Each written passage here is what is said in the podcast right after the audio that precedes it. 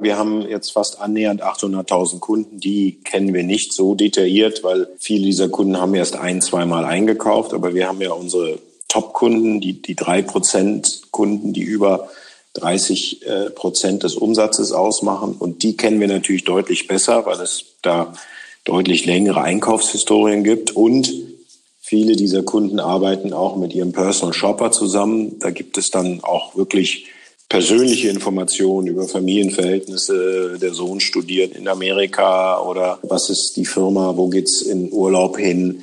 Das sind dann wirklich eben diese eins zu eins Beziehung, wo der Personal Shopper dann direkt fragen kann, geht's dieses Jahr wieder nach Ibiza? Gerade ganz tolle Kaftane reinbekommen. Ist das was für dich?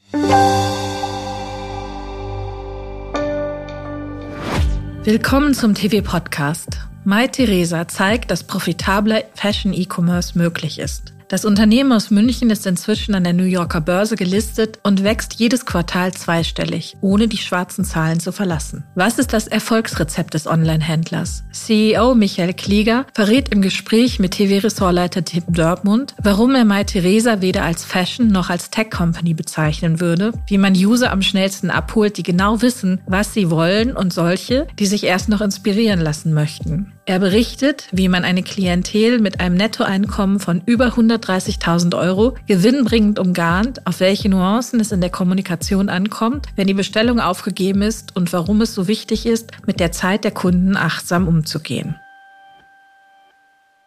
Herzlich willkommen zum TV Podcast. Ich freue mich, heute virtuell wieder mal einen sehr besonderen Gast äh, begrüßen zu dürfen bei uns im digitalen TV-Podcast-Studio. Und zwar sitzt mir gegenüber ähm, Mai Theresa CEO Michael Klieger. Hallo, schön, dass Sie da sind. Ja, hallo, freut mich hier zu sein. Ja, vielen Dank, dass Sie sich die Zeit nehmen. Ähm, spannende Zeiten generell, aber auch für Ihr Unternehmen. Sie wachsen ja rasant.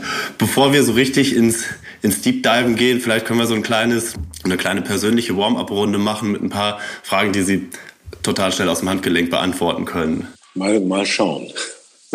Kaffee oder Tee? Welcher Typ sind Sie? Kaffee. Lerche oder Eule? Lerche. Okay, antrainiert oder haben Sie, da sind Sie schon immer Frühaufsteher? Seit ich mich erinnern kann. Frühaufsteher. Aber wahrscheinlich gab es in der Schulzeit, wo meine Mutter vollkommen widersprechen würde. Und äh, jetzt wird's richtig knifflig. Digital oder analog? Digital. Digital, große Überraschung. Insta oder TikTok? Insta. Spotify oder Apple Music? Apple Music, ja. Ja. Gut, jetzt wird's ein bisschen frickeliger. Ähm, wenn wir schon beim Sound sind, jetzt würden wir mal so ein bisschen Richtung Mai Theresa gehen. Haben Sie eine Idee? Was würden Sie sagen, hat Mai Theresa für einen Sound? Wie, wie klingt die Company?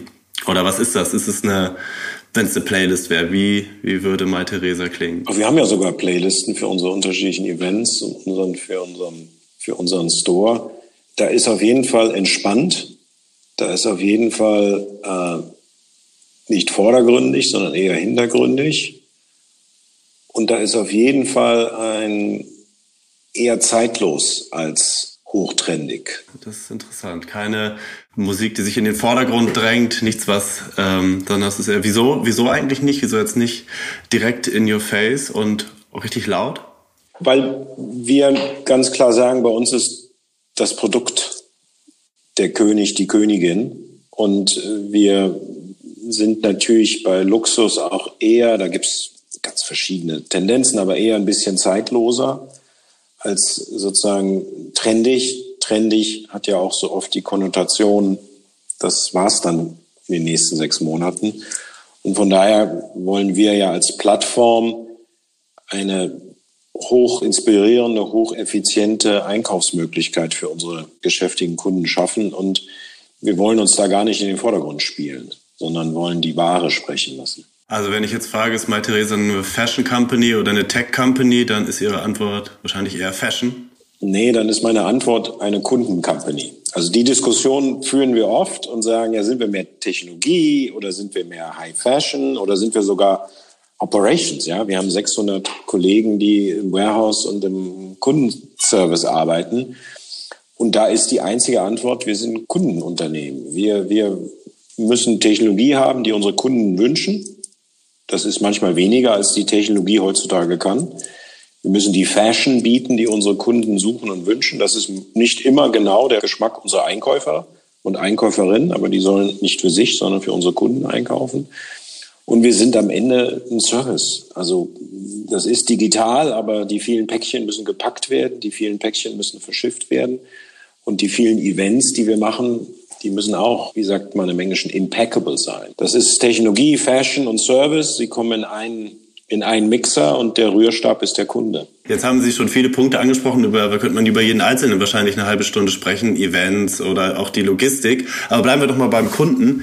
Wie, wer ist denn die Kundin von Theresa oder der Kunde? Haben Sie da, ähm, sagen wir so Personas, die Sie vor Augen haben oder wenn man die so ein bisschen schablonhaft skizzieren könnte, wie sehen die aus? Also bin ich dankbar sozusagen für das Schablonhaft, weil das kann nur schablonhaft sein. Wir bewegen uns natürlich da in einem Kundenumfeld, wo wir, wo auch natürlich die Mode ja gerade dazu dient, die Individualität zu unterstreichen. Und dann muss man immer vorsichtig sein mit Personas.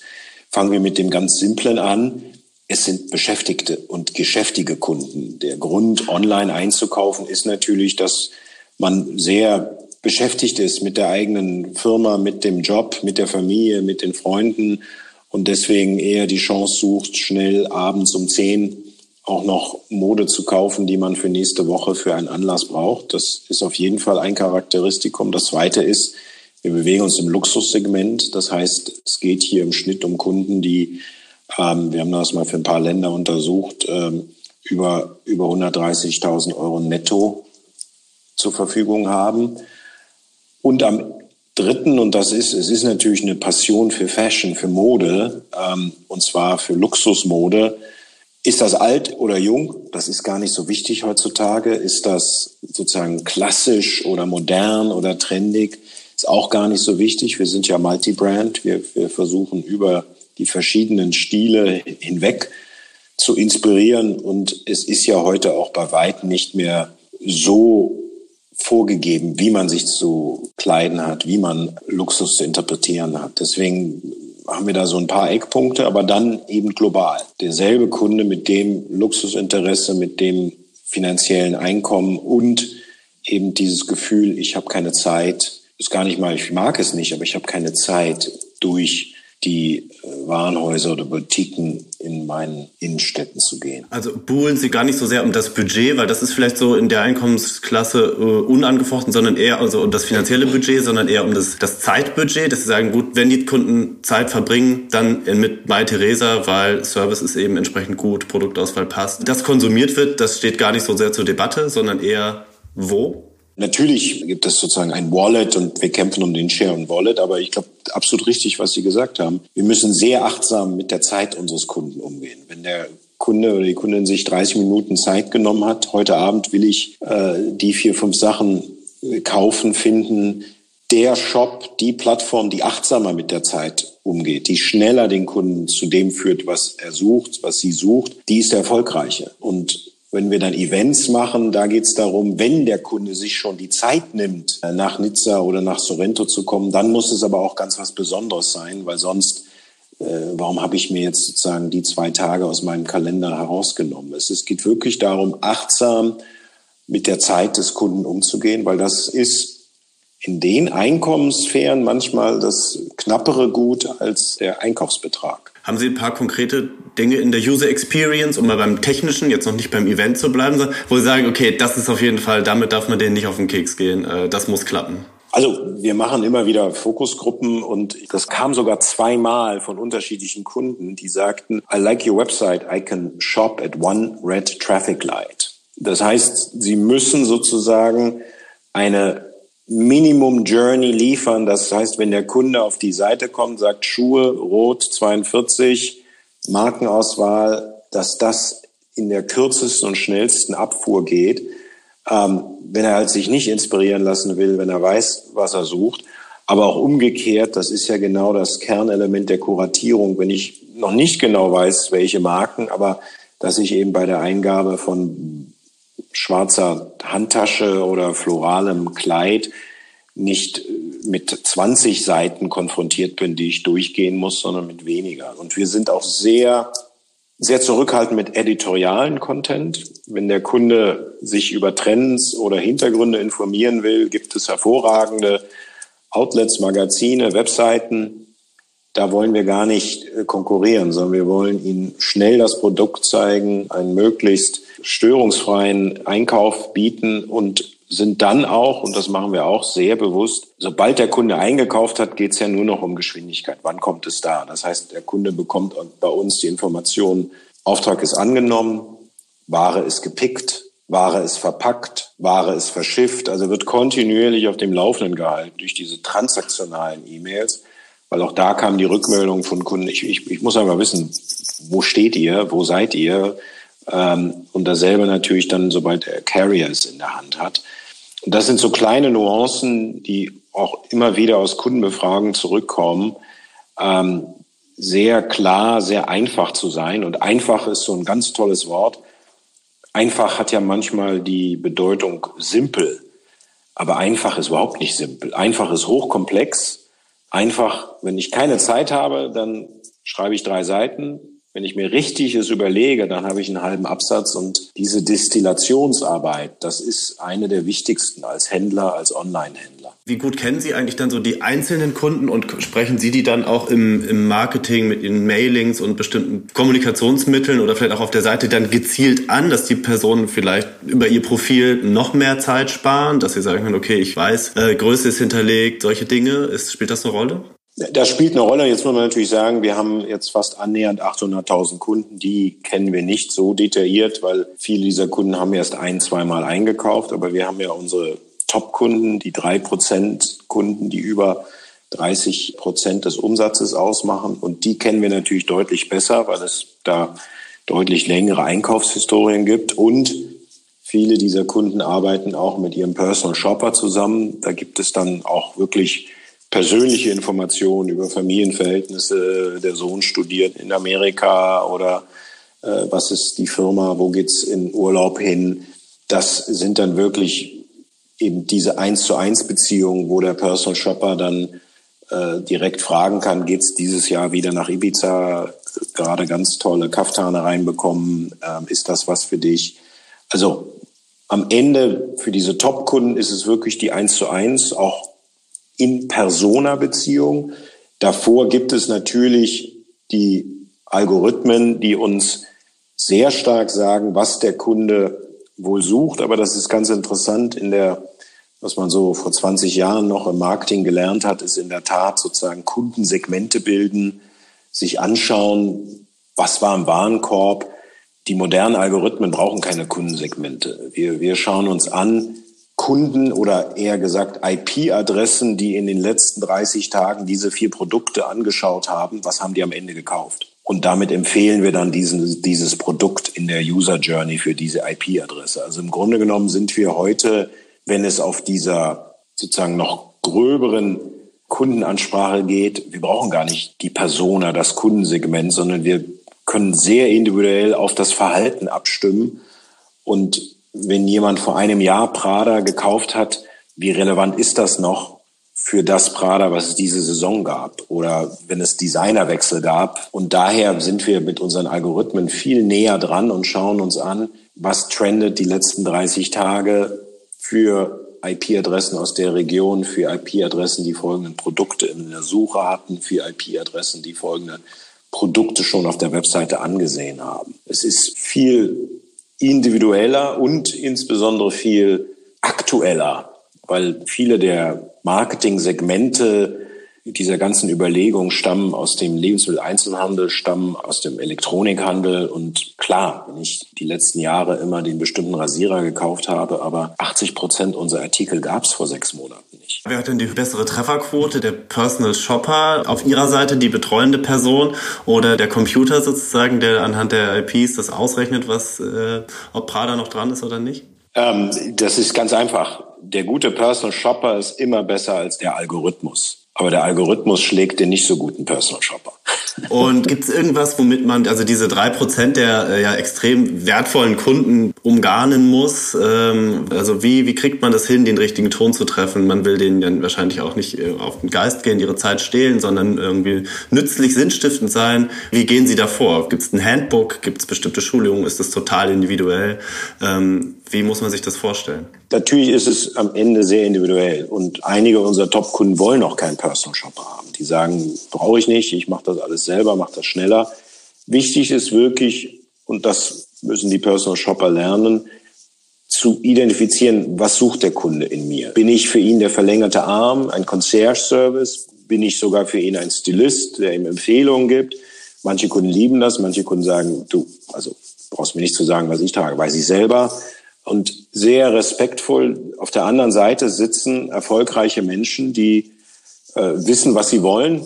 Das heißt nicht, dass sie immer recht haben, aber sie sind erfolgreich und erfolgreiche Menschen ähm, haben, haben schon sozusagen den Anspruch, dass man mit ihnen respektvoll umgeht, dass man mit ihrer Zeit auch sehr respektvoll umgeht. Und deswegen ist der Personal Shopper da aufgefordert herauszubekommen, was kann ich dem Kunden bieten, mehr Concierge, mehr Stilistik aber unsere Top-Kunden bekommen natürlich viele andere Vorteile. Ähm, Pakete von Top-Kunden werden schneller bearbeitet. Anfragen von Top-Kunden im Callcenter werden schneller bearbeitet. Unsere Top-Kunden bekommen in der Regel die Produkte als erstes zu sehen, sei es Capsules oder New Arrivals.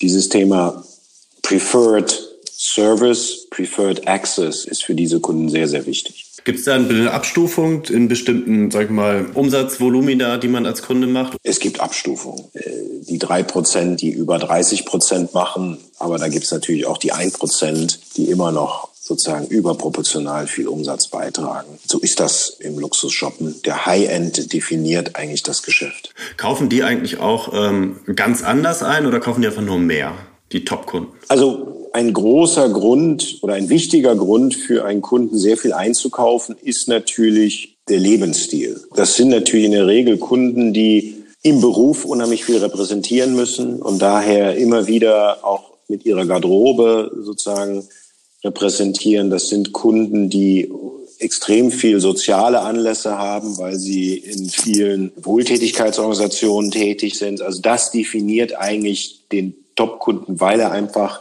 einen Lebensstil hat, der heißt Beruf, private Interessen, Urlaube. Das sind ja die Gründe, an seiner Wardrobe immer wieder neue Teile zu kaufen. Natürlich gibt es dann auch die Top-Kunden, die einfach ein Faible für Schuhe haben. Ähm, ob sie die je alle tragen wird, ist das eine, aber sie hat einfach, einfach gerne viele Schuhe. Aber wirklich, die Essenz ist ein Lebensstil, der bedeutet, ich habe Gelegenheit, aber ich habe auch vielleicht den, den, den, das Erfordernis, immer sehr luxuriös auszusehen. Jetzt sind wir ja schon quasi mitten im Produkt drin und das Jahr neigt sich so ein bisschen dem Ende zu. Haben Sie so eine Hitlist im Kopf, welche, welche Genres, welche äh, Ideen, welche Looks, welche ja, Designer oder auch Marken oder Typen von Bekleidung dieses Jahr besonders stark gefragt waren? Also ob jetzt von Top-Kunden oder auch Leuten, die vielleicht das erste und einzige Mal bisher bei Ihnen waren? Also es gab sicherlich zwei große, große Trends dieses Jahr. Das eine war Vacation und Resort. Was wir im April, Mai in den Bereichen verkauft haben, war also da muss man schon 19 äh, zurückgehen und auch da gegenüber war es einfach groß, weil unheimlicher Nachholbedarf an, an Sommerurlaub war oder jedenfalls erschien es so. Und äh, nicht nur ein Outfit, sondern gleich mehrere Outfits für den Urlaub gekauft wurden. Das war ein ganz starkes Geschäft, äh, Beachwear, Swimwear. Und dann, und der Trend ist, ist sozusagen früher gewesen, aber geht jetzt auch weiterhin, Gala, Gowns, Dresses, ähm, also der Nachholbedarf an sozialen äh, Anlässen ist immer noch sehr groß scheinbar. Das spüren wir halt im Ready-to-Wear. Dieses Thema Coziness, Kaschmir ist dagegen deutlich wieder geringer. Also da gibt es einfach die Verschiebung, weil viel eben wirklich mit den Lebensgewohnheiten oder hier in dem Fall mit den besonderen Lebensumständen zu tun hat. Bei den Marken natürlicherweise die Marken, die eben dem entsprechen, die jetzt weniger sportiv, weniger Streetwear, sondern jetzt wirklich eher festlich, eher Dressing, Sartorial. Das entspricht dann auch den Erfolgsmarken, die, die, die momentan besonders gut laufen. Welche Rolle spielen generell die richtigen Big Brands, sagen wir so vor allem der zwei Luxuskonzerne für Mai Theresa im Sortiment? Die spielen eine sehr große Rolle. Es ballt sich halt immer in diesen oberen Top 15 Prozent und auch bei den Marken. Also die großen, beiden großen Konzerne haben einen äh, überproportionalen Anteil für uns, ähm, weil dort eben auch Luxus sehr stark definiert wird. Der Unterschied zwischen Marken, die über eine Milliarde äh, Umsatz insgesamt machen und den anderen Marken, die so bei 200 Millionen liegen äh, oder noch weniger, der ist riesig. Der ist riesig, auch natürlich durch die ganz anderen Marketingbudgets. Jetzt weiß man ja von den großen Luxuskonzernen, dass sie auch ihren Vertrieb sehr stark selbst steuern, viel über Own Retail, Own E-Com und so weiter. Nichtsdestotrotz sind die bei Ihnen ja auch erfolgreich. Bei Theresa, Sie nehmen sie ja für sich in Anspruch, einen, einen Edit zu erzeugen, den es woanders eben nicht gibt. Das ist ja auch ein Teil Ihrer USP. Wie autonom sind Sie oder sind Ihre Buying-Teams eigentlich dann im Einkauf bei diesen, bei den großen Big Brands von Caring oder LVMH? Wie viel können Sie quasi rauspicken oder wie viel ähm, muss man mitnehmen sozusagen, um die Marke komplett abzubilden, wie die es gerne hätte? Nein, also unser Einkaufsteam hat große Freiheitsgrade, weil eben genau das Verständnis daher besteht, dass wir, indem wir unsere Kunden besser verstehen, auch mit anderen Edits arbeiten können, als das, was in der Monobrand-Boutique ist. Und, und es geht halt wirklich nicht um gut oder falsch, sondern es geht darum, welchen Kunden servisiert man. Und deswegen ähm, ist das von den Marken auch gewünscht, dass wir anders einkaufen als das, was an den Retail geht. Ähm, nichtsdestotrotz gibt es natürlich Prioritäten bei den Marken. Wenn eine neue Produktfamilie eingeführt wird, dann äh, ist man auch als Wholesale-Partner aufgefordert, die zu unterstützen. Äh, Wenn es einen Designerwechsel gab, also auch hier, ähm, mal, da geht man nicht einfach hin und bestellt und geht wieder, sondern es ist, geht wirklich um partnerschaftliche Zusammenarbeit. Und wenn eine Marke äh, auch sagt, gut, das ist jetzt unser Bestseller, aber den wollen wir jetzt nicht mehr so stark im Vordergrund haben, sonst bekommen wir hier eine Produktabhängigkeit, wir wollen balancierter sein. Am Ende profitieren wir ja auch nur, wenn die Marke dauernd und dauerhaft erfolgreich ist und nicht sozusagen nach drei Saisonen weil immer nur auf ein Produkt gesetzt wurde, das Vergnügen vorbei ist. Welche Rolle spielen dann auf der anderen Seite Newcomer oder unbekanntere Labels, die vielleicht auch Produktspezialisten sind und vielleicht im Gros des Publikums noch gar nicht so stark ein Begriff sind? Also das, das spielt eine große Rolle im Sinne von, man will ja Abwechslung, man will dann immer auch mal wieder was Neues sehen. Man sollte dann aber auch als Händler realistisch sein. Am Ende ist das Geschäft dann doch mit den großen Marken und, und der Kunde ist gerne bereit, immer mal wieder was Neues auszuprobieren, aber ähm, dass es ganz neue Marken gibt, die dann das große Geschäft abdecken. Ähm, Luxus hat auch was mit Tradition, mit langer Geschichte zu tun, mit einem echten Maison zu tun. Das heißt, unsere Einkäufer bringen immer wieder neue Sachen auf die Seite, aber die werden nie die Bedeutung haben wie die großen Luxusmarken aus Mailand, Paris, Rom etc. Gibt es bestimmte Segmente, in denen sich neue, unbekanntere Labels einfacher tun? Und sagt eben vielleicht im Bereich Accessoires oder auch gerade dort nicht oder doch in der Manswear sind die Männer vielleicht ein bisschen beweglicher? Also Männer sind definitiv nicht beweglicher, sondern das sind eher die, die Frauen, die da, ja, es ist äh, schockierend, aber es ist so, der, äh, Männer sind da viel festgefahrener kann man viel leichter vorhersagen, was sie wieder einkaufen werden. Nein, ich glaube, wenn man jetzt nur auf ein Produkt schaut, dann gab es sicherlich Erfolge im Schuhbereich, wo man sagt, da kommen eher neue Marken zum Zuge. Aber um dauerhaft erfolgreich zu sein, geht es nur über die Ready-to-Wear. Und ähm, ich glaube, das ist auch immer ganz spannend. Es gibt dann immer so, ja, man muss dann besonders viel Marketing machen und man muss besonders außer der Reihe sein. Und für uns eines der erfolgreichsten Labels, das wirklich hochluxuriös sich in den letzten Jahren positioniert hat, ist The Row. Und The Row ist ja nun so weit entfernt von Marketing, des Marketingwillens, sondern einfach nur hervorragende, zeitlose Produkte mit einer ganz starken äh, Ready-to-Wear-Kompetenz. Und man, wenn man das natürlich dann einfach konsequent macht, dann kann man Kunden gewinnen. Und das geht also nicht nur um, sagen, One-Hit-Wonders zu kreieren. Das ist dann wieder Trend und nicht Luxus. Ein Trend oder, ja, das ist eigentlich schon mehr als ein Trend. Das ist irgendwie eine Normalität, glaube ich, ist ja das Thema Collabs, Kooperationskollektionen, ob zwei Marken untereinander oder mit Künstlerinnen und Künstlern oder Institutionen, wie auch immer. Wie sehen Sie das? Ist das Thema noch relevant? Und wenn ja, woran misst man den Erfolg von der Kooperation? Also das ist immer noch relevant. Das heißt aber nicht, dass man mit jeder Collab Erfolg hat. Also da gibt es auch genauso viele nicht erfolgreiche. Und Erfolg, wie definieren wir den?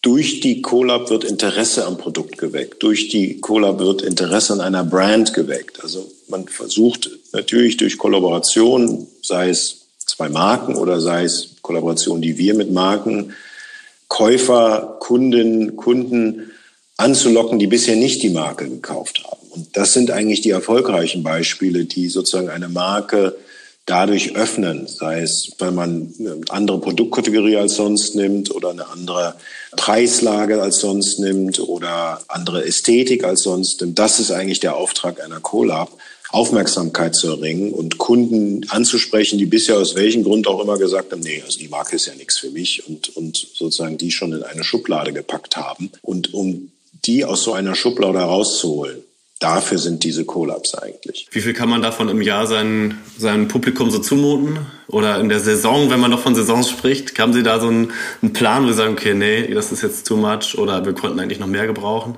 Naja, also so viele, wie sie gut sind, sage ich mal, aber das ist natürlich eine, eine, eine ganz äh, einfache Antwort.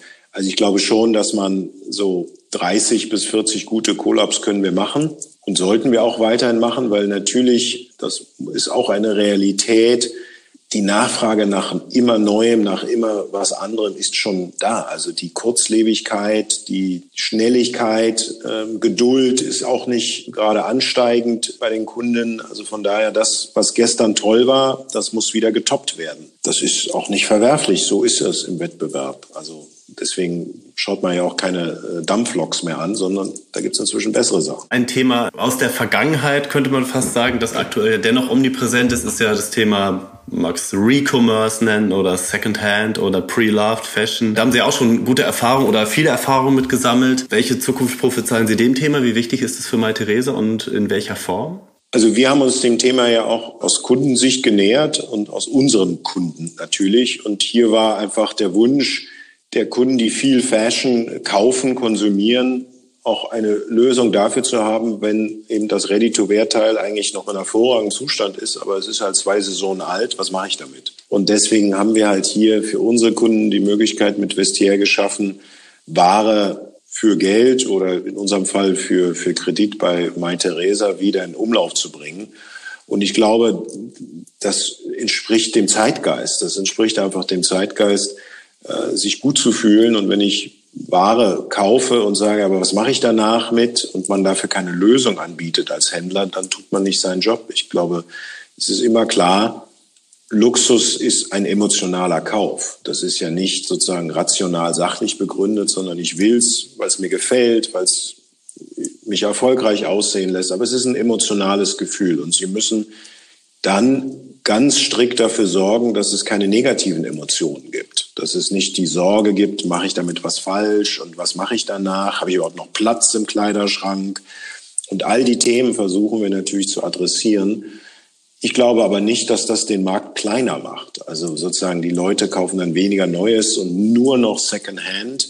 Ich glaube, es, es, es macht den Markt noch größer und öffnet den Markt auch für andere Kundensegmente. Welchen Share könnte das für Sie so in den nächsten drei Jahren, sage ich mal, ausmachen? Kann man da irgendwie was über den Daumen peilen, man sagt, okay, jeder zehnte Euro, Dollar wird mit Recommerce verdient? In der Logik bei uns sozusagen, wie viel Recommerce Store Credits werden dann generiert und erzeugt? Also im letzten Fiskaljahr haben wir für über zwei Millionen Ware oder unsere Kundinnen haben für über zwei Millionen Ware auf äh, Vestiaire Kollektiv verkauft. Und da muss man ja wissen, gerade auch bei Ready-to-Wear ist der Preisabschlag dann schon ordentlich. Das heißt, das ist deutlich mehr im Originalpreis. Und ich glaube, das kann noch deutlich sich vervier, fünffachen. Aber es ist eben unsere Kundin, die das entscheidet. Und bisher haben wir keine äh, Pläne, selber in den Verkauf einzusteigen, also von Pre-Loved oder Recommerce. Also den Second-Hand-Reiter? Gibt es bis auf weiteres nicht. Okay, aber wir hatten, ähm, wir merken schon, worauf ich hinaus will jetzt. Wir hatten in einem früheren Gespräch, wir sind ja öfter mal im Austausch, mal gefragt, ob es denn vielleicht mal den NFT-Reiter oben bei, ähm, bei MyTheresa im Webshop gibt. Und damit können wir vielleicht ja so, wir sind da so ein bisschen auf der Zielgeraden jetzt so nochmal das nächste Megathema ansprechen, Metaverse und Co. Also jetzt kann man Metaverse und NFT natürlich nicht so einfach in einen Topf werfen, machen wir es aber trotzdem mal. Ähm, ganze Thema Virtual äh, Reality, ähm, ob NFT oder äh, Präsenz im Metaverse. Kickt das Ihren Customer und Sie dann gleich mit oder äh, reicht es erstmal, sich das anzugucken aus der, aus der gebotenen Distanz und dann später zu gucken? Also ich glaube schon, dass es den Virtual-Reiter geben wird. Ich kann aber nicht sagen, ist es der NFT oder ist es der, der, der Metaverse? Ich glaube einfach digitale Experiences und, und die Technologie wird immer besser, sodass, wenn Sie das sich zumindest zumuten, die Goggles aufzusetzen, aber was Sie dann so erleben, spüren, sehen, ist schon zum Teil sehr beeindruckend. Und ich glaube, in dem Bereich werden wir aktiv werden, solange es auch die Kunden wünschen. Das ganz schlichte, ein NFT entspricht einem Kleid oder die Einkaufsstraße ist dann im Metaverse. Ich glaube, so wird es nicht sein. Und da bin ich nun alt genug, um noch mich an Second Life zu erinnern. Das war damals bestimmt nicht so gut gemacht wie heute, aber es war trotzdem zu kurz gesprungen.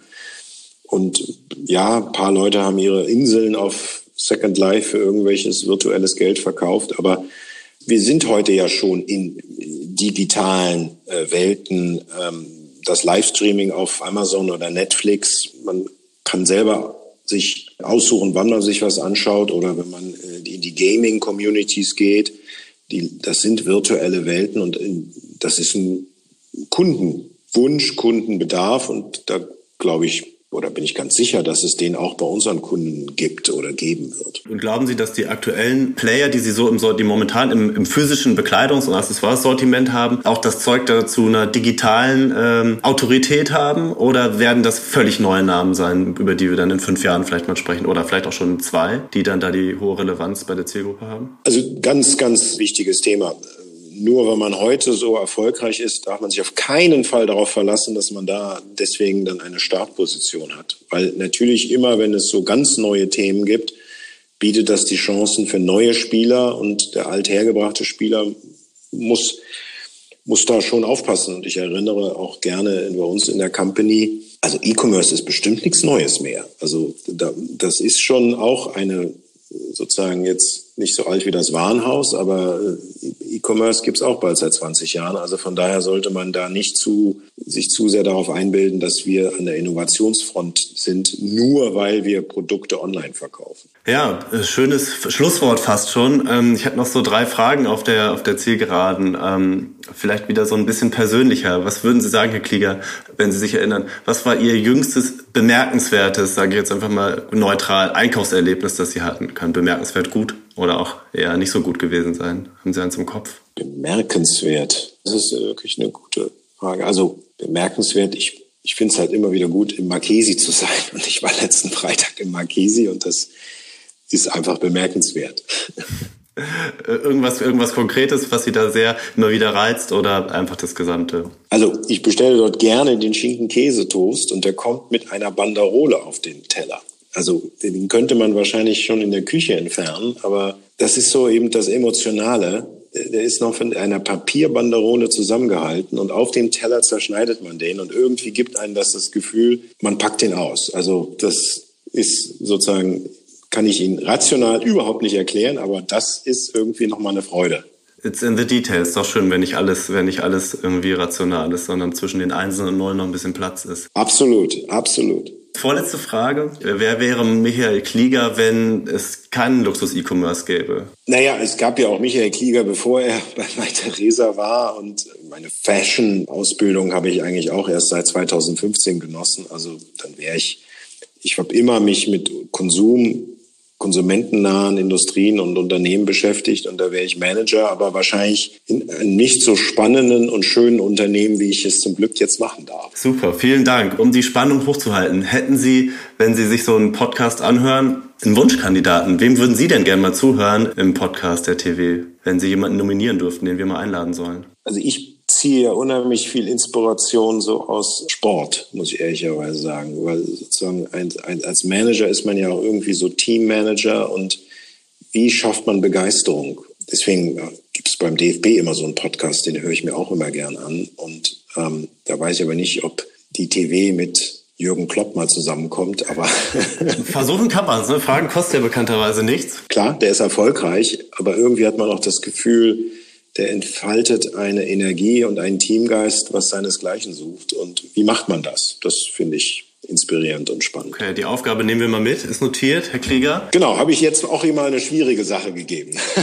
ja, ja, ja, das, ist, das soll ja auch bei uns nicht langweilig werden. Vielen Dank für die Einblicke und für die Zeit. Ähm, ja, freue mich, freu mich, wenn wir uns bald wieder hören und äh, wünsche Ihnen auf jeden Fall bis dahin alles Gute. Ganz herzlichen Dank. Das war mein Kollege Tim Dortmund im Gespräch mit MyTheresa CEO Michael Klieger. Und das war der TV Podcast. Wenn er Ihnen gefallen hat, dann lassen Sie uns gerne eine Bewertung da und abonnieren Sie uns. Dann verpassen Sie auch nicht die nächste Folge in der nächsten Woche. Mein Name ist Judith Kessler. Vielen Dank fürs Zuhören und bis zum nächsten Mal.